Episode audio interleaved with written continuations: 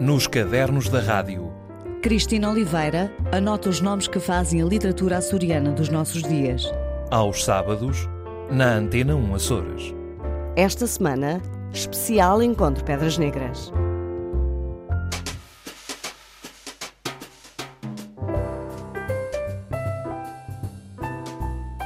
No Pico, tivemos no último fim de semana de maio mais um momento do Festival French. A edição de 2015 contou com o encontro dos escritores Pedras Negras, numa homenagem póstuma a Dias de Melo. Entre visitas, uma à casa do escritor e outra à moradia de Hermegildo Ávila, a pouco tempo de celebrar um século de vida, reuniu-se um grupo de escritores com um objetivo simples: de se dar a conhecer e de conhecer outros. Com gente do Pico, das Flores e de São Miguel, a noite do encontro selou-se, como não podia deixar de ser, com o lançamento de um livro, O Pintor Excessivo, de Manuel Tomás. Tem esse título exatamente porque o pintor, eh, na busca da felicidade, já que a, vida familiar dele era muito, muito complicada, na busca da felicidade pintava exaustivamente e excessivamente uh, a montanha e a baleia, sobretudo a montanha. Todas as imagens que ele criava tinham ser, mesmo que fosse de uma mulher, mesmo que fosse uma pintura erótica, uh, fosse uma pintura que quisesse transmitir uma mensagem política, por exemplo, tinha sempre a montanha. Ele até sugeria que o pico pequeno fosse o graal virado ao contrário, ou então o, a maminha, o, elemento, o seio feminino. Uh, uh, portanto, tanto podia ser uma coisa como a outra, mas ele ia sempre, tudo terminava, tudo tinha uh, a montanha e muitas vezes também a baleia, embora às vezes com uma imagem sobrepondo, sobrepondo-se à outra. chega ao exagero de, por exemplo, este livro, que é um livro também que celebra a amizade, que celebra a vida da comunidade do canal, entre Pico e Faial. Uh, fala, tem uma, elege uma personagem como, como o herói deste canal, que é o Gilberto Mariano, que hoje é nome, navega aí no canal através de um barco, de um dos novos barcos da Transmassor. Uh, ele pinta um quadro com esse Gilberto, era um senhor analfabeto, mas nunca se enganou num nome, nem numa direção, nem num envelope com dinheiro que levava para o Faial. Essas histórias também aparecem ao longo de, deste livro e ele levava acabados no, no, tempo em que estudar a partir da quarta classe tinha que ser no FEAL. Uh, e as pessoas tinham dificuldades uh, económicas, como é fácil de perceber. Hoje estamos outra vez a ter muitas dificuldades económicas, mas naquela altura era muito mais difícil, não havia dinheiro. Uma família que vendesse um boi por ano, dois bois, era, uma, era, era extraordinário. Portanto, uma das formas de manter com alguma facilidade um, um jovem, uma criança, um jovem a estudar no Faial era levar mantimentos do pico para o Faial. Nós chamávamos a vitamina P, pico. E, e, e esse senhor Gilberto transportava cabazes todos os dias, cheios para o Faial, vazios para o pico, porque isso era uma forma também de ajudar a pagar, digamos, a renda do quarto onde, onde os alunos estavam hospedados. E ele pinta um quadro eh, com o Gilberto no Faial a empurrar a sua carroça cheia de cavados e, e os cavados são baleias e, e montanhas. e montanhas. Portanto, é excessivo. Uh, o excessivo fui buscar exatamente a esta ideia.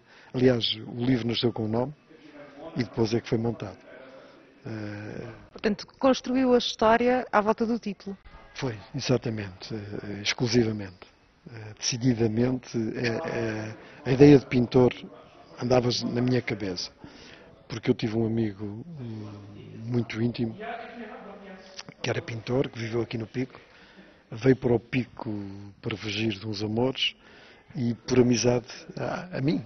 Enfim, a amizade é, uma, é, a melhor coisa do mundo. Acho que é melhor do que o amor, porque a amizade é, passa sempre tudo. E nós nunca nos zangamos com os amigos. Uh, uh, e se nos zangamos é porque não são amigos. Portanto, a amizade é a coisa mais bonita que existe e eu tento celebrar isso neste, de algum modo neste livro, o valor da amizade. E, e esse pintor uh, pintava também muita montanha, cinzento, que é a minha cor, a minha cor preferida. pintava quase tudo a preto e branco e cinzentos. E, portanto, essa ideia do pintor uh, andava na minha, na minha cabeça. Num, eu, nos últimos três anos, resolvi que ia escrever, que ia escrever não, que ia publicar livros, porque escrever sempre escrevi toda a vida. E, e, ele morreu exatamente no momento em que eu estava a fazer um, um, um livro de poesia em 2012. Eu escrevi um poema, um poema que se chama o, o Pintor do Pico, o Pintor dos Picos Cinzentos morreu. Portanto, esta ideia de pintor uh, andou na minha cabeça e um dia acordei, em janeiro de 2014, acordei com, com a expressão pintor excessivo na minha, na minha cabeça, saltei e fui, fui registar. Registrei pintor excessivo e dei-lhe logo um nome e um lugar. Chamei-lhe António Vicente da Costa, o Costa da Silveira, para localizar num determinado sítio. Portanto, arranjei nome, arranjei lugar, arranjei ocupação, pintor excessivo, e a partir daí foram 15 dias a escrever a lápis. 15 dias? Construiu o livro em 15 dias? A lápis. E depois um, um ano, a, um ano ao computador. depois já passar, só, já na passagem para o computador já levou aí um, dois meses e depois até o fim do ano de 2014 foi sempre a, a, a, mexer. E tinha muito mais disso. Se não o tivesse publicado agora, em, em, em abril, tive que, enviei-o para o editor em, em, em dezembro, no fim de dezembro. Uh, ainda estava a, modificar e provavelmente modificaria muitas coisas. Não é? Manuel Tomás, a propósito do mais recente O Pintor Excessivo, uma conversa a ouvir na íntegra numa das próximas edições dos Cadernos da Rádio, já que hoje estamos em edição especial a propósito do encontro Pedras Negras. E foi por lá que encontramos Lucília Pinheiro, para quem a escrita é um verdadeiro vício. Vamos conhecer a autora do título O Misterioso Desconhecido. Lucília Pinheiro, olá, boa tarde, bem-vinda aos Cadernos da Rádio. Olá, muito obrigada. Vamos começar por uh, conhecer um bocadinho o seu percurso de vida. Estamos agora no Pico, é natural aqui do Pico? Sim, sou natural da Candelária do Pico, onde vivo atualmente. Nunca saí da ilha para estudar nem para trabalhar, fiquei sempre cá na ilha, já fiz algumas viagens, mas morei sempre por cá. Viajar é importante? Sim, é importante, principalmente quando se gosta de escrever, porque descobrimos novas pessoas, descobrimos novos ambientes, isso é muito importante. Então, como somos ilhéus, estamos muito condicionados e o viajar faz-nos abrir, alargar os nossos horizontes. Um destino preferido de viagem? Gostaria de ir a Amsterdão. É um dos locais que me fascinam. E para abrir eh, horizontes seria muito bom. Ouvi dizer, ouvi dizer. Quando é que começou esta paixão pela escrita, que eu calculo que não seja só pela escrita, mas também uh, por toda a literatura. Uh, começou a ler e a escrever ainda muito jovem? Sim, desde muito pequena. Uh, tenho escritos desde os meus 10, 10 anos. Já, já tenho um romance também escrito, não publicado, daqueles de gaveta, com 13 anos. E antes disso escrevi alguns poemas, alguns versos, muitas coisas assim. É um vício que já nasceu comigo. Desde pequenininha, os meus pais incutiram-me sempre o gosto para andar com livros, canetas e acabava por escrever, rabiscar todo o tipo de livros que eu tenho lá em casa estão rabiscados por mim, mas digo que é um vício que nasceu comigo, adoro, é a minha paixão. Então, aos 13 anos, embora ainda não tenha saído da gaveta, mas já havia um romance escrito. Já, já havia, continua lá e depois disso fui sempre escrevendo, sempre escrevendo, tenho vários textos também, numa simplicidade menina, porque continua a ser simples na escrita, gosto de escrever, mas utilizando uma, uma, as palavras que as pessoas consigam, qualquer tipo de pessoa consiga ler sem empezar naquelas palavras difíceis, que às vezes precisamos do dicionário para conseguir decifrar certos textos. E eu tenho esta simplicidade, mas até agora as pessoas têm gostado daquilo que eu escrevo. E por isso depois editei Misterioso Desconhecido mais tarde, com muita persistência também, na altura escrito bastante à mão, depois é que passei para o computador e consegui, com muita persistência, consegui pô-lo fora. Mas sempre que me lembro, tenho que estar sempre com. Tenho que escrever todos os dias, tenho que ter sempre alguma coisa. É como um café, não é? Tem que, tem que ser. Vamos falar um bocadinho deste misterioso desconhecido. Isto é uma história um bocadinho radical, digamos assim. Sim, é uma história muito simples, mas é eu gosto imenso. Eu escrevo como também gosto de ler Gosto muito de mistério, de suspense, de romance. Destes três ingredientes acho que tem que estar uh, em conjunto para, para, chamar a atenção das pessoas. Acho que prende. Pelo menos a mim, enquanto, enquanto leitora, são ingredientes que me prendem à, à leitura. E então, escrevi Misterioso Desconhecido. Uh, é a Cindy, que é uma moça que tem um desejo de mudança e é raptada e depois a partir daí uh, acontece uma série de peripécias na vida dela. Mais tarde há a libertação e a partir daí há uma outra mudança. E aí começam a haver as descobertas e as, as investigações por conta própria do que é que, porque é que foi raptada e o porquê de tudo aquilo. Foca um bocadinho também o racismo neste livro, porque escolhi dois, porque não, tenho, não, não sou preconceituosa e já vivi muitas situações de preconceito, sofri de bullying também quando era novinha e sei que não, sou antirracista, anti qualquer preconceito. E então utilizei também um casal uh, de raças diferentes para defender um pouco, para mostrar que não existem diferenças entre as pessoas. Então há também essa, essa preocupação de chamar um bocadinho a atenção para aquilo que está mal mundo, no mundo, não é apenas escrever uma história de, de entretenimento, é mais do que isso. Sim, também mais para o entretenimento, mas também foca algumas coisas da realidade nos dias de hoje também. Embora isto seja uma história escrita, foi lançada em 2011, mas já comecei a escrevê-la em fases diferentes. Escrevi uma parte, talvez com 20 anos, e depois aquilo ficou na gaveta e mais tarde voltei a recomeçar, uns 10 anos talvez depois. Nota penso que se nota ali a diferença do, do, nessa mudança. E eh, aí consegui. Disse, não, agora vou chegar ao fim, vou acabar com isto. E quando cheguei ao fim gostei daquilo que estava de, do texto em si, da história, e achei que devia, mais alguém devia conhecê-lo. E quem foi esse primeiro alguém? Deu alguém no sentido de, de pedir, olha, faz-me uma crítica a isto? Ou arriscou e foi de vez para a tentativa de publicação?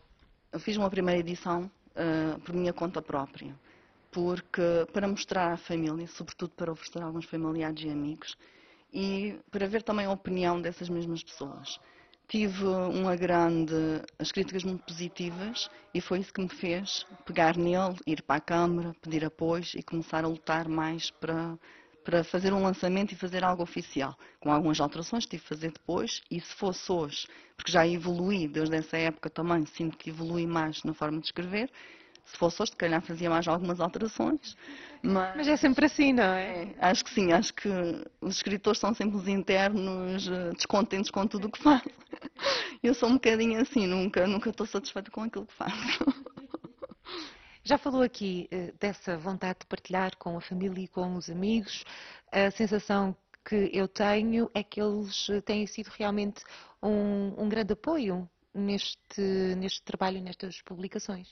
Sim, principalmente os amigos têm, têm me incentivado bastante a escrever e quando, quando leram o Misterioso Desconhecido, já nesta segunda edição, uh, pediram mais, querem mais, querem o próximo romance, que neste momento está na Forja, mas está, não é parado ainda, mas já lá chegar. Mas é, é, mais ou menos o mesmo estilo, a mesma personagem ou é tudo completamente diferente? É diferente. Embora seja tudo ficcionado novamente, é noutro, noutro, noutro registro um pouco diferente. Mas sempre com mistério e suspense, porque é sempre aquela. tem que ter aquela adrenalina. Mas a Lucília Pinheiro já escreveu também poesia. A poesia estreiei-me agora, já tinha feito algumas coisas para o jornal, para o antigo jornal dos escuteiros, que, que era o escuteiro que fazia parte, que fui responsável também durante alguns anos. Uh, escrevi alguma poesia e escrevia muitos versos, mas assim, na turma. Todos os meus colegas tinham um verso para eles, todos tinham, os professores, toda a gente tinha qualquer coisa para eles. E eram versos uh, simpáticos ou não? Normalmente eram, mais para a brincadeira mesmo. Mas no, na, na, altura não me afirmava muito como poeta. Então agora participei numa antologia, não fazia a mínima ideia que ia ser uma das autoras escritas, foi mais naquela de, de participar. Consegui, fiquei nas duas. Portanto, penso que agora vou voltar à poesia também. E então essa antologia eh, já está publicada, está ainda a caminho? Uh, já está publicada, saiu no, foi lançada no dia 16 de maio em Lisboa. Aqui durante, durante o encontro, Pedras Negras falou também de, de contos infantis, falou de romances e falou da, da vertente da, da, fantasia, mas da fantasia de ter de haver sempre a adrenalina, de que me falava há pouco. No fundo, gosta de escrever aquilo que gosta de ler também. Sim, uh, gosto imenso de escrever coisas que tenham a ver com o que eu gosto de ler. Sempre gostei de ler eh, quando andava, quando era miúda, li os cinco, li os sete, li a Patrícia, li a Nancy, tudo com um bocadinho de aventura. Por isso também sou, sou um bocado assim, porque eu tenho projetos também para escrever coisas reais, coisas verídicas, mas para já sinto mais à vontade na parte fictícia, de ficção. Mas porquê é que isso acontece? Sente-se menos exposta na fantasia, se calhar? Porque na fantasia não tem limites, podemos fazer qualquer coisa. E na realidade não podemos, porque depois vem-nos acusar de não estarmos a seguir o que, de facto, aquilo não é verossímil, não é credível. E na fantasia, embora também às vezes nos critiquem por isso, eh, já não é tanto, porque ficção é um mundo que nos leva a qualquer lado. Está aqui a chegar a, a um ponto que, que, me desperta sempre a curiosidade do, dos escritores. A crítica, pelo que estava a dizer, praticamente eh, eh, estamos sempre sujeitos à crítica e os escritores uh, têm de saber lidar com isso. A Lucília consegue lidar bem com as críticas? Sim, quando são positivas, essas lidas super bem. Mas eu sou a minha maior crítica, porque normalmente não gosto daquilo que escrevo. Gosto, mas depois acho que todos os outros são melhores do que eu e que a escrita dos outros está sempre superior à minha. É um erro tenho que acreditar um pouco mais em mim e eu ter ficado em algumas antologias, denota-se que afinal também não escrevo assim tão mal para estar lá, junto com autores consagrados. Mas as críticas negativas dão-me força também para não. Às vezes fica assim um bocadinho, imagem baixa, desmotivo, mas depois penso, isto até é bom, porque as críticas negativas levam-nos a ter mais vontade ainda de mudar os defeitos que vamos criando também na escrita. E uh, eu tinha feito um romance, aqui há uns anos atrás, depois escrevi o Misterioso Desconhecido a partir desse, que está na gaveta, um bocado dramático, realmente. Lendo agora também não acho tanta piada como na altura. Dei a uma pessoa para ler e foi o meu maior crítico. Disse que parecia um guião de telenovela, que também agradou-me, porque... A novela está a outro nicho, não é? Era ótimo, não me importava nada de escrever guiões. Um, e fez-me com que eu pensasse. Depois ele disse: tens que, uh, a próxima vez que escreves um romance, ou vais alterar este todo, mas tens que ter o porquê que as coisas acontecem, tens que ter algo que prenda o leitor do princípio ao fim, deu umas dicas principais. E, e com isso deu uma força para escrever o Misterioso Desconhecido. A partir daí disse, ah, pois realmente vou escrever, vai ser assim. E a partir daí criei um Misterioso Desconhecido. Por isso, em vez de desmotivar, deu-me mais força para continuar e projetos para o próximo tempo. A escrita está decidido que faz sempre parte da sua vida. Qual é que vai ser o, o próximo projeto nesse sentido? Portanto, vou continuar, gosto imenso de desafios. Quando me aparecer mais desafios em antologias e coletâneas, vou abarcá-los, se conseguir fazê-lo.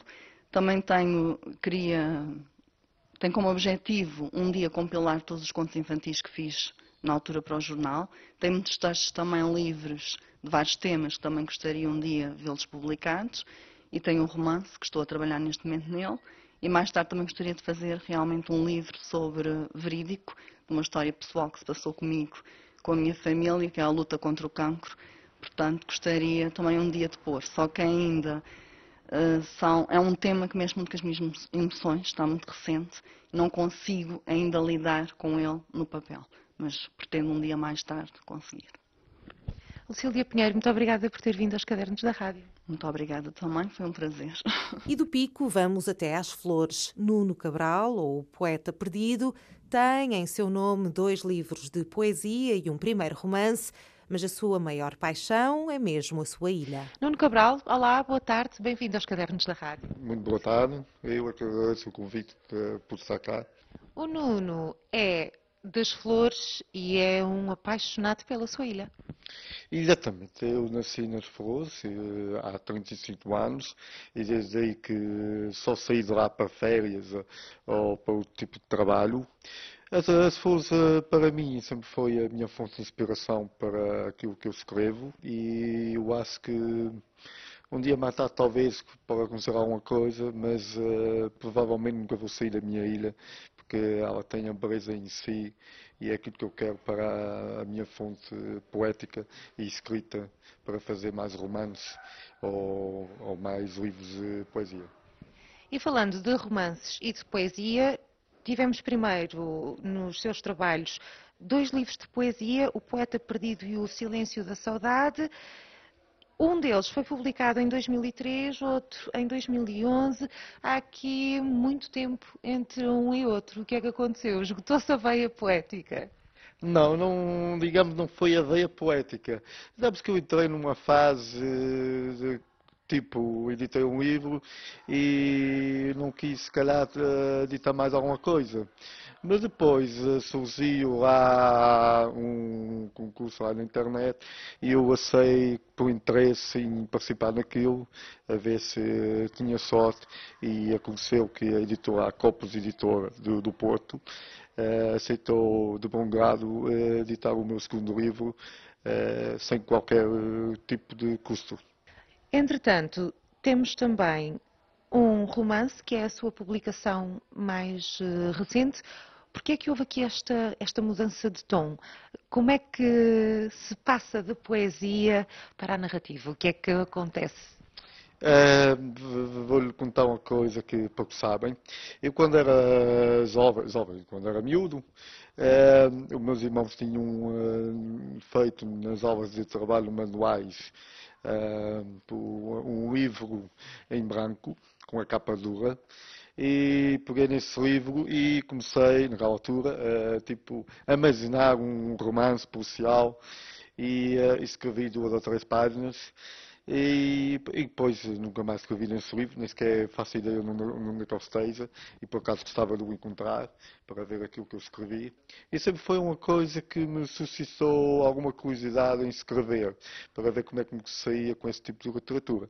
E através de, dos meus amigos e dos meus familiares, uh, que me incentivaram a. Uh, a entrar nessa vertente da literatura, eu acabei por, uh, há dois anos atrás, por uh, começar a escrever um romance e como já tinha algumas ideias para o romance, então comecei a, a, a pôr mãos à obra uh, ao romance e tipo juntei romance com policial para que o livro ficasse mais interessante e para que o leitor uh, tivesse mais entusiasmo em ler.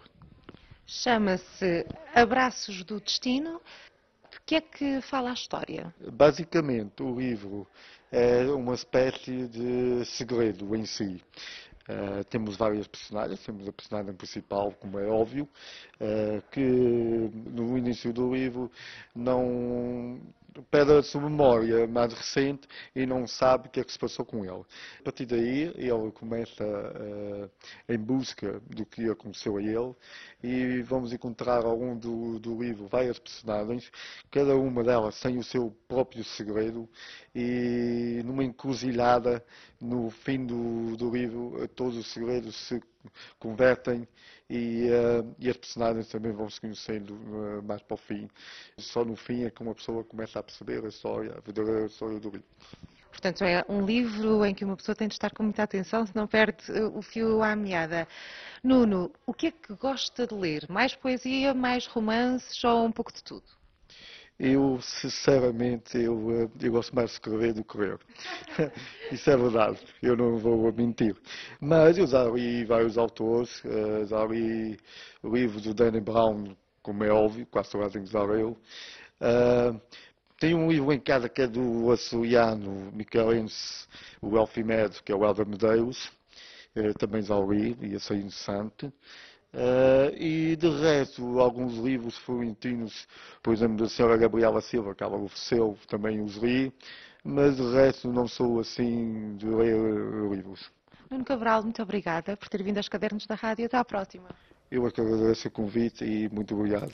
Também das flores e, mais uma vez, numa conversa para ouvir na íntegra em próximas edições, Gabriela Silva foi outra das presenças neste encontro Pedras Negras e o apoio a todas as coisas fringe revela-se como incondicional. Vamos falar um bocadinho do, do Encontro Pedras Negras, foi onde estivemos esta tarde, aqui no Pico. Eu vou-lhe pedir que faça, não é bem um balanço, mas o facto é que estiveram ali vários escritores, alguns com 20 e poucos anos. Há futuro para a literatura? Sim, a literatura, eu, eu, hoje fiquei extremamente, para já estou extremamente contente de ter vindo ao Fringe. Eu uh, tomei contato com o Terry o ano passado nas Flores, na inauguração de um espaço que é o Valzinho das Flores, que pertence a uma amiga minha, que é francesa, a Nina Slimán. Uh, a Nina e o João, que é o companheiro dela, que é algarvio, vivem nas Flores e têm um espaço muito bonito, muito próximo da minha casa. E nós decidimos, eu e a Nina, com mais três ou quatro amigos, criamos uma associação uh, cultural sem fins lucrativos, uh, a Associação Reinventar Ilhas, e o ano passado o Terry deslocou-se lá para iniciar lá o FRES e, e tivemos, uh, fizemos um pequeno trabalho lá. Eu conheci o Terry, entusiasmei-me com esta ideia e, e ofereci-me para vir cá este ano e, e, e disse-lhe que vinha com muito gosto. E, e, estou tão contente, tão contente, e acho que realmente também nisto houve de facto uma grande manifestação do universo a conspirar para me vir encontrar com esta gente linda. Eu estou absolutamente deliciada para além de a ter conhecido assim, que foi também um gosto e uma jovem bonita e simpática que trabalha nesta área da comunicação, ter conhecido estes jovens, todos estes escritores, foi maravilhoso. Todos eles são extremamente bons, são extremamente simpáticos, são todos muito jovens, mas já com imenso trabalho feito. Eu, na idade deles, não tinha feito nem metade. E eles uh, estão todos a começar muitíssimo bem. É gente profunda, é gente muito inteira, é gente muito verdadeira, é gente muito transparente. E, de facto, eu achei que o encontro tinha sido absolutamente fascinante. Eu normalmente tenho ido a muitos encontros de escritores, mas encontro-me sempre com escritores que já têm história feita. Uh, não, não receberam Nobel, mas receberam o prémio daqui ou o prémio daquela e têm atrás de si uma história, um nome e uma identificação é muito bonito encontrar-me com gente que escreve muito bem e que ainda não tem esses estereótipos dos prémios e dessas coisas. E, portanto, acho que nesta juventude estão os futuros nobres da literatura açoriana e portuguesa. Uh, estão aqui, seguramente que estão aqui. E não estarão aqui todos, mas já está um grupo muito bonito. Eu hoje adorei positivamente adorei. E só tive pena que aquela sala não estivesse absolutamente atulhada de gente e que o Fringe não tenha muito mais apoios, porque merece. O Terry Costa é um criativo incrível, é um ser humano absolutamente fantástico, que adora tirar dos outros aquilo que eles têm de melhor e merecia, de facto, ter apoios de todos os lados para transformar o Fringe num festival que já é um grande festival, mas para o transformar não apenas no maior festival, no, no aspecto em que junta mais artistas e abrange as novilhas, mas também num festival regional de, de, de máximo interesse, porque o é sem dúvida. O Fringe vai passando por diversas ilhas dos Açores e as atividades continuam ainda ao longo das próximas semanas. Mas a propósito deste encontro, fizemos um pequeno balanço com o organizador Terry Costa. Terry Costa, vamos fazer um balanço deste encontro Pedras Negras. Encontro Pedras Negras uh, é o, foi o primeiro do que desejamos que seja uh, um encontro anual com, é claro, um título diferente, dependendo de onde está a ser realizado, em que ilha, e o tema ou o uh, escritor que decidimos, decidimos homenagear durante esse ano. Este sendo o primeiro, uh, acho que foi um sucesso. Tivemos participação em grande, em alta, da Ilha de São Miguel, também da Ilha das Flores e, claro, aqui na Ilha do Pico, onde se localizou o uh, evento, desde as Lajes do Pico, a Calheta de Nesquim até a Madalena. Isto insere-se no Fringe edição 2015, já começou, ainda está a acontecer, vai continuar ainda. Ainda é cedo para fazer um balanço, mas até agora, que tal? O Fringe teve uma abertura excepcional este fim de semana, com uh, uma grande performance uh, e uh, DJ na, no terminal marítimo da Madalena do Pico, em que não só as pessoas que estavam a utilizar o meio de transporte entre as ilhas participaram, porque não tinham outra forma, tinham que participar de alguma forma, também centenas de pessoas vieram. E uh, participaram com a sua presença, o que foi fantástico de ver, porque tínhamos a dança contemporânea apresentada pela primeira vez neste novo local Uh, que espero que seja utilizado muito mais para eventos públicos. Uh, e também tivemos a abertura de uma exposição muito especial aqui de um fotógrafo da Ilha do Pico, David Souza, em que em 60 fotos damos a volta à Ilha do Pico, em todas as localidades do Pico estão representadas de alguma forma por uma imagem. O Fringe vai ainda continuar? O Fringe vai até o dia 30 de junho e nesta nossa primeira semana vamos começar a abrir eh, exposições também na Ilha das Flores, em São, Miguel e vamos ter eventos uh, em sete ilhas, 12 municípios. No que toca ao encontro que desta vez se chamou Pedras Negras, mas o encontro de escritores, então o próximo vai ser onde? Já há alguma ideia? Como tivemos uma grande participação de São Miguel, uh, gostava de ver uh, este projeto continuar no Fringe e que para o ano seria o evento especial em São Miguel. Mas isto depende dos micaelenses que querem participar, que estão a ajudar, porque isto é feito voluntariamente e por isso temos que contar com os nossos amigos e colaboradores. Para terminar, ficamos com música. A Miratech Arts desafiou os compositores a construir uma composição inspirada no tema Pedras Negras, que deu o nome a este encontro, e João Bernardo foi o vencedor. Um jovem miquelense, estudioso do piano desde tenra idade e que atualmente se dedica, por exemplo, ao jazz moderno e que teve estreia a solo ao piano numa composição original precisamente no concerto do Açores Fringe.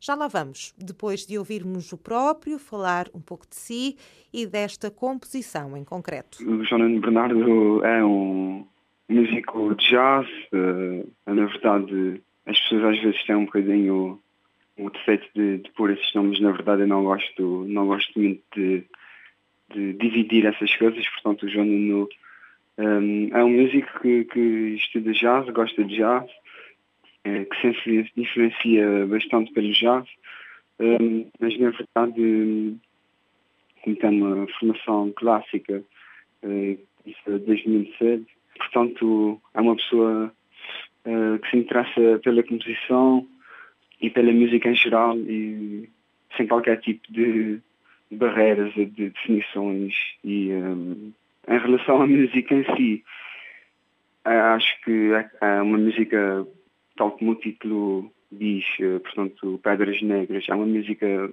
inspirada no, nos Açores, na verdade, eu assumo que a maior parte do meu trabalho é inspirado nos Açores e é inspirado no sítio de onde eu venho, foi ele que me fez quem sou, e portanto eu tenho sempre a componente açoriana eh, no meu trabalho.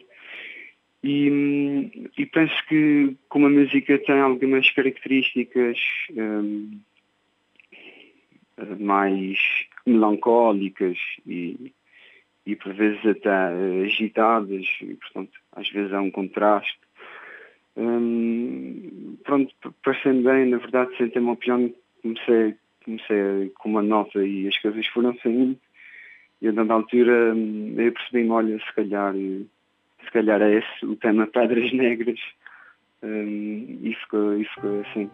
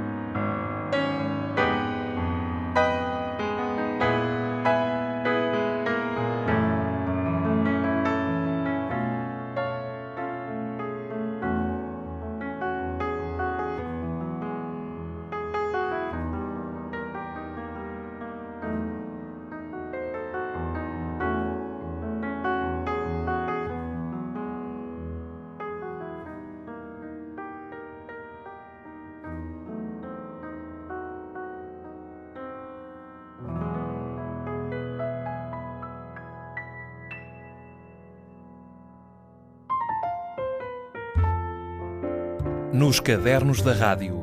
Cristina Oliveira anota os nomes que fazem a literatura açoriana dos nossos dias. Aos sábados, na Antena 1 Açores.